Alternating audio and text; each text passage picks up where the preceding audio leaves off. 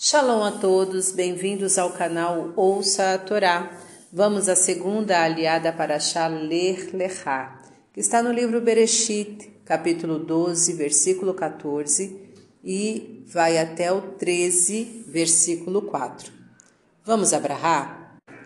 Baruch atah Adonai, Eloheinu melech haolam, asher barabanu mikol hamim venatan lanu et toratou, Baruch atah Adonai noten hatorá. Amém. E quando Abrão chegou ao Egito, os egípcios viram que Sarai era muito formosa e o disseram ao faraó.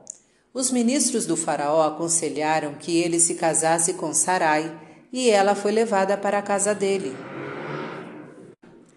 E Abrão, que se passava por irmão dela, recebeu muitos presentes do faraó rebanhos, escravos, camelos, jumentos, etc. E Deus começou a castigar o Faraó e sua casa, enviando muitas pragas por causa de Sarai, esposa de Abrão. E o Faraó chamou Abrão e lhe perguntou por que ele o havia enganado, dizendo que Sarai era sua irmã, quando na verdade era sua esposa. E Abrão contou a verdade, e o Faraó mandou Sarai de volta para Abrão e os expulsou do Egito, mandando que seus homens os escoltassem. E Abrão tinha se tornado muito rico e foi com toda a sua família e pertences até o local de onde tinha partido e onde tinha erigido um altar para Deus. E Abrão invocou ali o nome de Deus. Amém.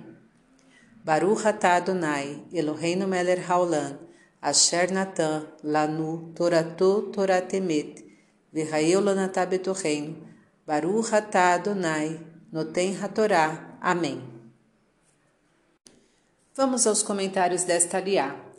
As coisas aconteceram como Abrão previu.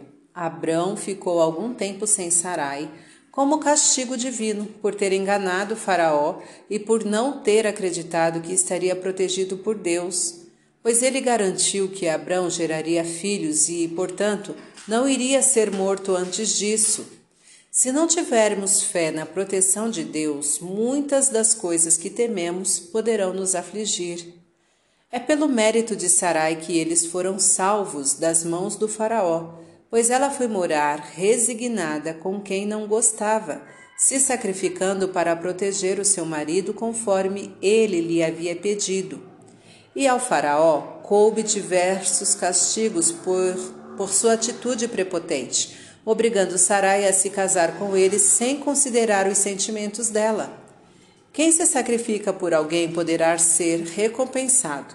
Quem não se considera sacrifício do seu semelhante poderá vir a ter muitos desgostos. Como sinal de agradecimento por ter saído são e salvo do Egito e com muita riqueza, devemos reconhecer a bondade de, que Deus faz conosco e lhe agradecer por isto. Para refletir, não seja prepotente. Considere os atos de bondade e sacrifício das pessoas. Considere os sentimentos do seu semelhante. Se for necessário, sacrifique seu bem-estar por uma causa nobre. Pratique elogiar alguém que você acha que mereça. Fim dos comentários. Tá gostando do conteúdo do canal? Então curta, comenta, compartilha. Se ainda não é inscrito, se inscreve, ativa o sininho e fica por dentro das novidades. Shalom a todos!